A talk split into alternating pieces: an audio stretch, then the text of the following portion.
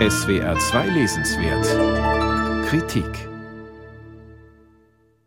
Weltweit, so schreibt Christine Gotzi, werden Frauen in alte, überkommen geglaubte Rollenmuster zurückgedrängt.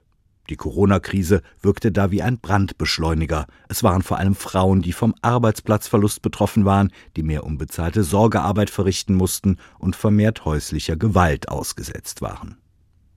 Die US-Sachbuchautorin hat während der Pandemie ihr zweites Buch über neue Gesellschaftsentwürfe geschrieben.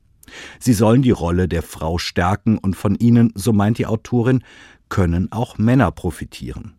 Dies hatte sie auch schon in ihrem ersten Buch Warum Frauen im Sozialismus besseren Sex haben postuliert.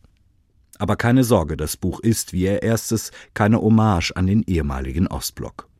Gotzi blickt nicht nur auf staatliche Lösungen, sondern auch auf selbstorganisierte Gemeinschaftsexperimente. Die 400 Seiten ihres Buches führen Leserinnen und Leser in die unterschiedlichsten Regionen der Welt und quer durch sämtliche Epochen der Menschheitsgeschichte. Ein wahrer Parforce-Ritt vom antiken Griechenland über flandrische Beginenhöfe, französische Frühsozialisten, israelische Kibbuzim bis hin zu aktuellen Wohnprojekten. Wohnen, Arbeiten, Erziehung und Bildung stehen im Zentrum ihrer antipatriarchalen Ansätze. Gut gelungen ist zum Beispiel Gotzis Kapitel über die verschiedenen Bildungssysteme. Hart geht sie mit dem US-Bildungssystem und seinem völlig individualistischen Ansatz ins Gericht. Es gebe keine wertneutrale Bildung, schreibt sie, und bietet als Gegenmodelle etwa die ukrainischen Makarenko-Kommunen an. Sie sammelten Anfang des vergangenen Jahrhunderts jugendliche Straftäter ein, die dort wohnten und arbeiteten. Die pädagogischen Erfolge der Makarenko-Kommunen gründeten auf gegenseitiger Achtung und Wertschätzung jedes Einzelnen und seiner Tätigkeit.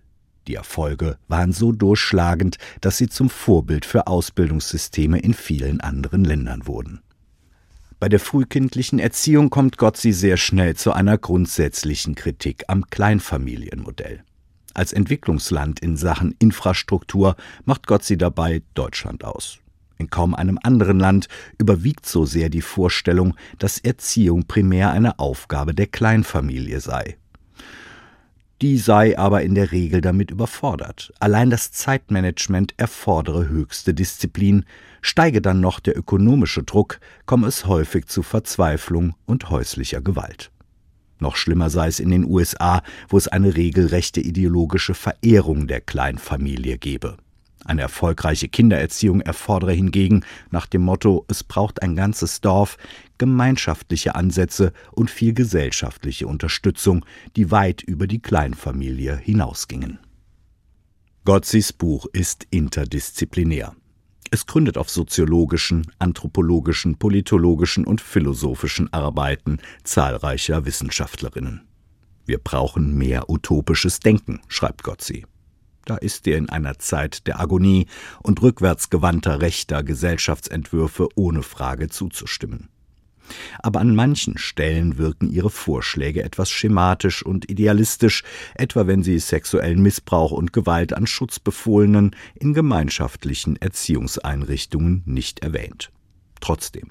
Das Buch ist ein insgesamt inspirierender Beitrag in einer Zeit, in der das reaktionäre Frauenbild, die Queerfeindlichkeit und der engstirnige Nationalismus rechter Politik überall auf dem Vormarsch sind. Gotzi skizziert zahlreiche potenzielle und bereits reale Meilensteine auf dem Weg in eine nicht kapitalistische, solidarische Zukunft ohne Patriarchat. Utopien für den Alltag, eine kurze Geschichte radikaler Alternativen zum Patriarchat von Christen R. Gotzi aus dem Englischen von Laura Sue Bischof und Ulrike Bischof. Surkamp Verlag, 430 Seiten, 28 Euro.